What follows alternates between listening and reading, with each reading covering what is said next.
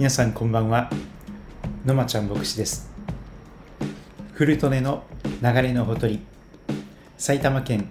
北葛飾郡杉戸町から。今日もラブ杉戸ラジオをお届けいたします。ラブ杉戸ラジオは杉戸キリスト教会ののまちゃん牧師によるラジオです。番組は53回目を迎えました。いつもありがとうございます。主に杉戸町に関すること聖書に関することをお話ししております。杉戸町と宮代町を愛するラジオです。聞いてくださる方お便りをくださる方応援してくださる方またゲストとして出演してもいいよという方がいらっしゃいましたらぜひよろしくお願いいたします。今日の杉戸町今日は2020年9月の8日火曜日の夜を迎えています。皆さんいかがお過ごしでしょうか？まだまだ暑いですね。特に台風10号が通り過ぎた後、えー、一気にまた夏が戻ってきたような感じであります。今日の杉田町最高気温は35度ぐらいだったでしょうか。最低気温が24度。朝晩は少し涼しい時がありますけども日中はですねまだまだ暑くてエアコンエアコンが必要であります。晴れ時々曇りそんな天気でした。杉戸町の、えー、にお住まいの方はですね回覧板が回ってくるかと思いますがそこにいつもいくつかのものが入っております。まずこんな広報杉戸というの9月号がですね今月も入っておりました。杉戸町の人口7人減りまして4万4578人。8月1日現在ですね、えー、そして稲刈りのですね写真があります。そして特集高齢者の皆さんが住み住み慣れた地域で生き生きと暮らしていくために地域包括支援センターをご利用くださいとそんなアナウンスがあります、えー、地域包括支援センターとはさまざまな相談に応じます。介護や介護予防健康医療福祉生活などさまざまな相談に応じ必要な制度の紹介や関係機関に常に支援します。認知症の相談に応じ支援します。支援の必要な高齢者の早期把握に努め地域の方々と協力しながら必要な支援を行います。介護予防を支援します。介護保険の要支援1、2および事業者、事業対象者の認定を受けた方について、個人の状態に合わせたケアプランを作成し、心身の状態の悪化予防を支援します。歩く力や体力の低下などが心配な方、介護予防教室などに参加していただき、生活機能向上を支援します。皆さんの権利を守ります。高齢者虐待や未然防止や高齢者虐待の未然防止や対応を行い高齢者を守ります。預貯金などの財産管理や様々な契約などを行う際、認知症などで適切な判断ができない方のために、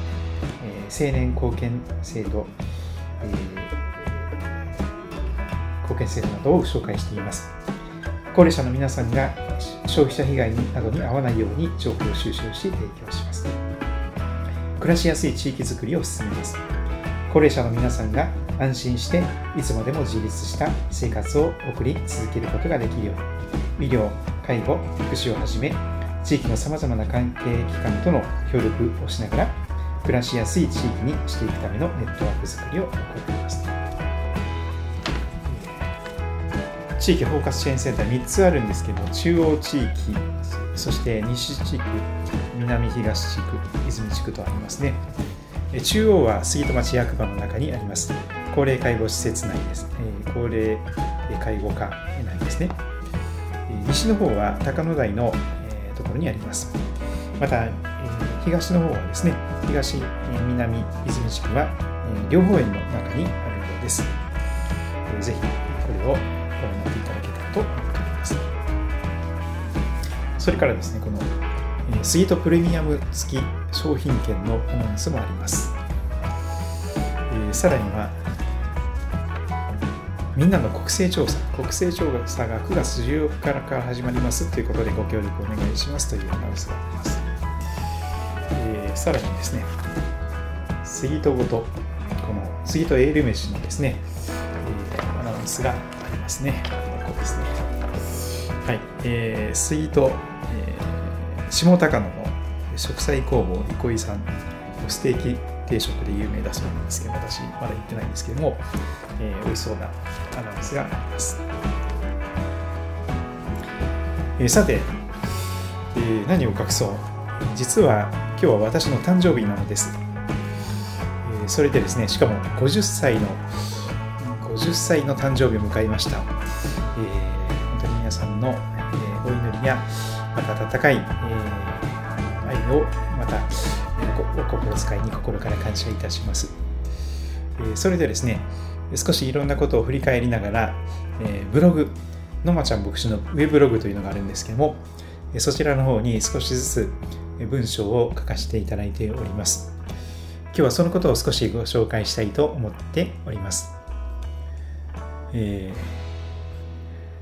ー、50歳の誕生日。1970年生まれの私は今年50歳の誕生日を迎えた。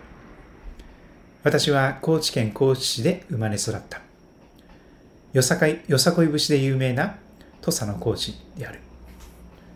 土佐言葉に、イゴッソーという言葉があります。えー、イゴッソーお聞きになったことがあるでしょうか。土佐人の高知県人の代表的な気象を表す言葉なんですけれども、よく言えば、気骨があって筋を通す人。えー、けれども悪く言えば単に頑固者。そんな意味の言葉です。えー、コロナ禍の夏ですね。父が脳梗塞で、え、入院いたしまして、どうしようかなと悩んだんですけれども、えー、少しの間、えー、とんぼ帰りをして高知に帰ってきました。久しぶりに高知に帰省したわけですけれども、えー、病院に入ってベッドに寝ている囲碁層の父を見つめながら、えー、息子である私自身もですね、まさしく囲碁層だなと、えー、そんな思いを深くしておりました。えー、高知城あたりもですね、え、散歩したりしたのですが、もういろんな人が大きな声で叫んでいたりとかですね、え、高知県人はやっぱり囲碁層だなと思いました。で、良くも悪くも、この筋金入りを意味する囲碁層ですね。この囲碁層が生まれ育つ環境はどんなものかなと考えてみました。それはですね、別に高知県に限らないことじゃないかと思ったんです。厳しい家庭環境、厳しい環境で育てられた、育ってきた人が、この囲碁層になる、筋金入りになる。と私は考えたわけです。私の父も、いわゆるドメスティックバイオレンス、家庭内暴力の加害者であります。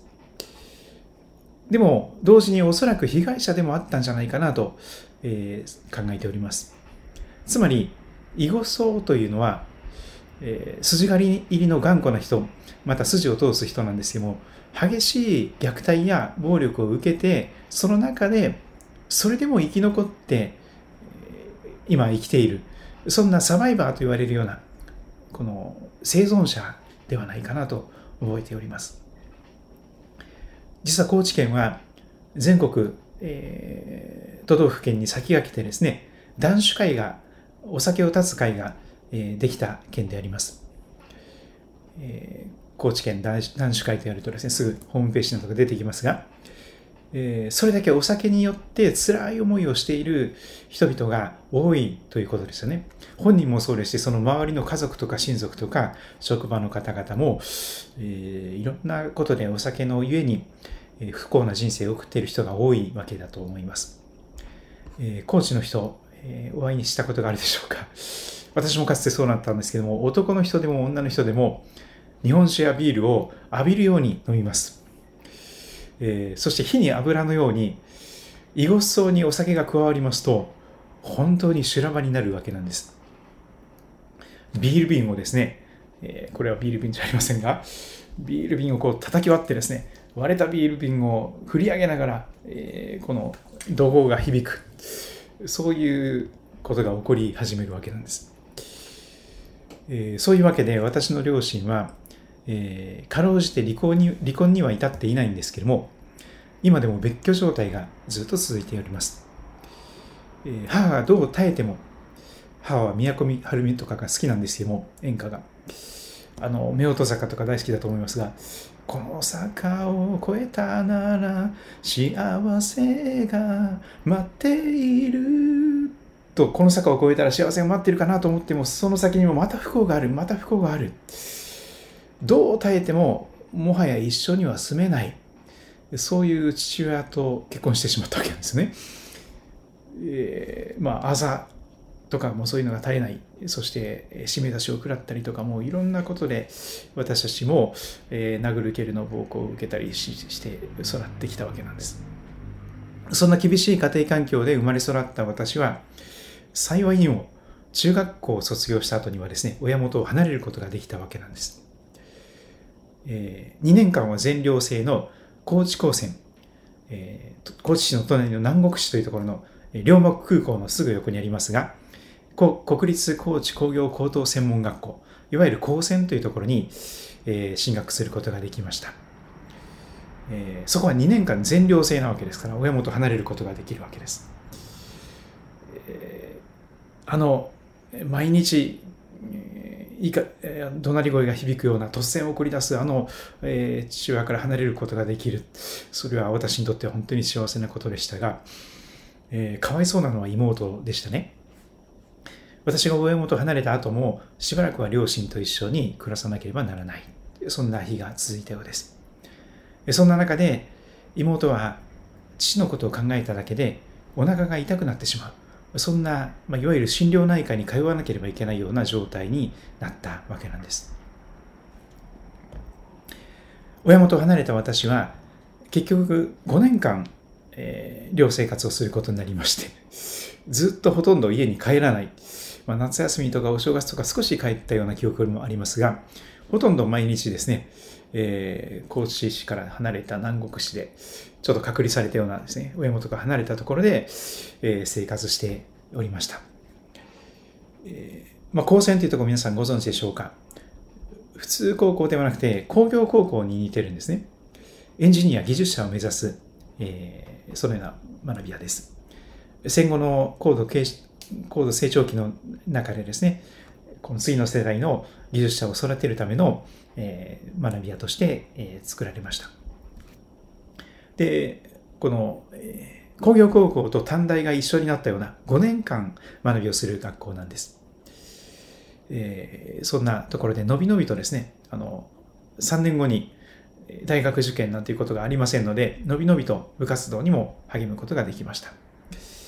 え、中学校では帰宅部だったんです。ゲームばかりをしておりました。え、ところがですね、え、この新入生歓迎の時に、それぞれの部活が紹介をするわけなんですよね。え、新入生を前にいろんな部活が、え、パフォーマンスをするわけです。バスケットボールの人たちはドルブルをしながらシュートしたりとかですね、柔道部の人はこう何か投げたりとか、まあ、いろいろですね、バレーボールの人はこう、バレーボールこうトス上げたりとか、こうやったりとか、そんな中で、サッカーの人はですね、こうドリブルをしたりとか、あのそんな中で、空手道部が出てきたわけなんです。それで素敵な、かっこいい演舞をしたりとかですね、こんな感じで演舞をしたりとかしながらですね、さらになおかつ、一人の人は頭突きで、一人の人は政権好きで、一人の人はこの手刀で、見事に瓦10枚ぐらいですね、割っちゃったんですね、目の前で。それで私はそれにこう、なんか、捉えられてですね、この、仮入部をしてしまったわけです。そうするとですね、君強くなれるよとかですね、優しく接していただいてですね、すっかり騙された私は二次登録で正式な登録をしてしまったわけです。腕立て10回もできない、えー、そのものがですね、いきなり空手道部に入りまして、えー、正式な二次登録が終わった後からも地獄のような特訓が始まりましてですね、えー、まあそういう中で鍛えられたわけなんです。まあ、ほとんど軍隊だったような世界ですけど。も、えー、でもとにかく、えー、剣立て、この拳で腕立てをするような100回以上できるようになったりとかですね、えスクワット、えプラス前蹴りを入れて1000回やりなさいとかですね、むちゃくちゃなこう、そしてちょっとでも腰が高いと後ろから飛び蹴りが飛んでくるとかですね、えそしてこう、あの、ボクシング大会があったりとか、こう、組手のや、もだって、こう、ハイキックをもらってですね、あの、意識飛んだりとか、まあ、いろいろありました。でも、5年間この空手道に、えー、打ち込むこともできたわけなんです。そしてその高専の最終学年の時、5年生の時にですね、人生を変える出会いが待っていたわけなんです。この出会いがなければ、私も父親と同じように家庭内暴力、ドメスティックバイオレンスの加害者に間違いなくなっていたなと思います。えー、心の中では女性を叩いたり蹴ったりするような男は最低だと思っていたとしても分かっていてやめられないという状態で加害者になっていたのじゃないかなと、えー、思います。幸いにしてこの出会いのおかげで私は妻に暴力を振るったことは一度もないわけなんです。もちろんちょっとこ言葉のねしねし攻撃はあったかもしれませんがすいません。えー、でもですね、この人生を変える出会い、それは何だったかということを少しご紹介したいと思いますが、それはまずですね、フィリピンから日本に来た留学生、一人の留学生との出会いでありました。その留学生はまずですね、東京の方に来まして、半年間、日本語を勉強したわけです。そして全国の高専に、えー、行くわけなんですけども、その留学生は高知高専に、高知県にやってきた。その彼がですね、実はクリスチャンだったわけなんです。彼が、その留学生がイエス様を信じるクリスチャンで、そして私にイエス様を紹介し、聖書をプレゼントしてくれて、教会に行こうよと、黒いぐらいに誘ってくれて、そして私がイエス様、イエス・キリストと出会うように祈ってくれていた。そういう方であったんです。当初彼はですね、普通の留学生のように、えー、羽を伸ばすために、遊びに、遊ぶためにですね、えー、ここの日本に留学に来たようです。えー、彼はですね、カトリックの信仰を持っていたようですけども、えー、このボーンアゲインというプロテスタントに改宗しまして、そしてしっかりとした信仰を持っていたようですが、日本に留学するときにはちょっとかなり生ぬるい信仰になっていたようです。ですから、あんまり、日本に来てからあんまり教会に行かなかったりとか、お祈りしなかったりとか、聖書もあんまり読まないという、そういうクリスチャンだったようなんですけども、ところが神様が働いて、イエス様が働いて、この彼の信仰の炎がですね、再び燃え立たせてくださったそうことです。そして私に対する旧礼の思い、私を何とか教会に誘って救いたいという思いが与えられたそうなんです。そのためにイエス様が用いられたのが、この一冊の本だったようですけども、ボーンアゲイン、ウォーターゲート後日物語という、えー、まあ、日本語の訳にもなっておりますが、そういう本を彼が読みましてですね、すごくもう一度心燃やされて、ボーンアゲイン、そうだ、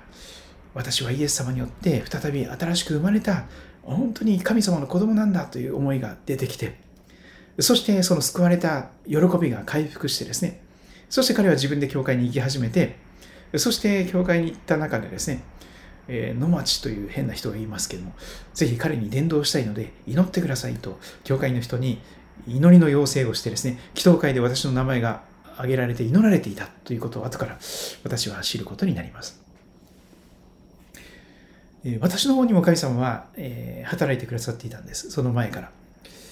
ある先生を通して、英語が私とても大好きになっていたんです。英語のスピーチコンテストにも出るみたいな感じですね。えー、そんなことでしておりましたけども、英語がとても好きになっていた私は、英語を話す留学生が高知に来ると、高知高専に来ると、その留学生のお世話係しませんかというアルバイトの張り紙を見てですね、もうすぐ申し込んで、そしてそのアルバイトの仕事を引き受けることができるようになったわけなんです。そしてまあ、その後はですね、次回の続きにしたいと思いますけども、とにかく神様は素敵な出会いを備えてくださって、私を本当にその虐待とかですね、DV とかっていうその負の連鎖からその鎖を解き放ってくださってですね、全く新しい、素晴らしい人生の中に、えー、導かれていったということを、えー、覚えております。今からもう30年ぐらい前の話になりますけどもでもこの50年の出会いを振り返ってですねいろんな人と出会ってきましたけどもやっぱり一番素敵な私の人生を決定的に変えた出会いはこのフィリピンからの留学生との出会いでありそして彼を通してのこのイエス・キリストとの出会い。これが私の人生を本当に変えて救ってくれたそんな出会いでありました。人生は出会いで決まると、えー、いうこともありますが、えー、皆さんもですねぜひ素敵な、えー、皆さんの人生を豊かに変えるそんな出会いを体験していただけたらなと思っております。ラブスイートラジオでは皆様からのお便り、レスポンスをいつでも募集しております。いつも住所をご紹介しておりますが、郵便番号は345-0025郵便番号345-0025埼玉県北葛飾郡杉戸町埼玉県北葛飾郡杉戸町政治1-1-30この住所まで、えお便り、おはがき、えお待ちしております。匿名でも結構です。また、えー、番組で紹介してもいいですよというような内容であれば、その旨をお書きください。えー、紹介しないでくださいということならば、えー、絶対に紹介しませんので、えー、よろしくお願いいたします。今日も見てくださり、お聴きくださってありがとうございました。え皆様の上に神様からの守りと祝福と導きが豊かにありますようにとお祈りいたします。えまたお会いしましょう。それでは皆さんごきげんよう。God bless you.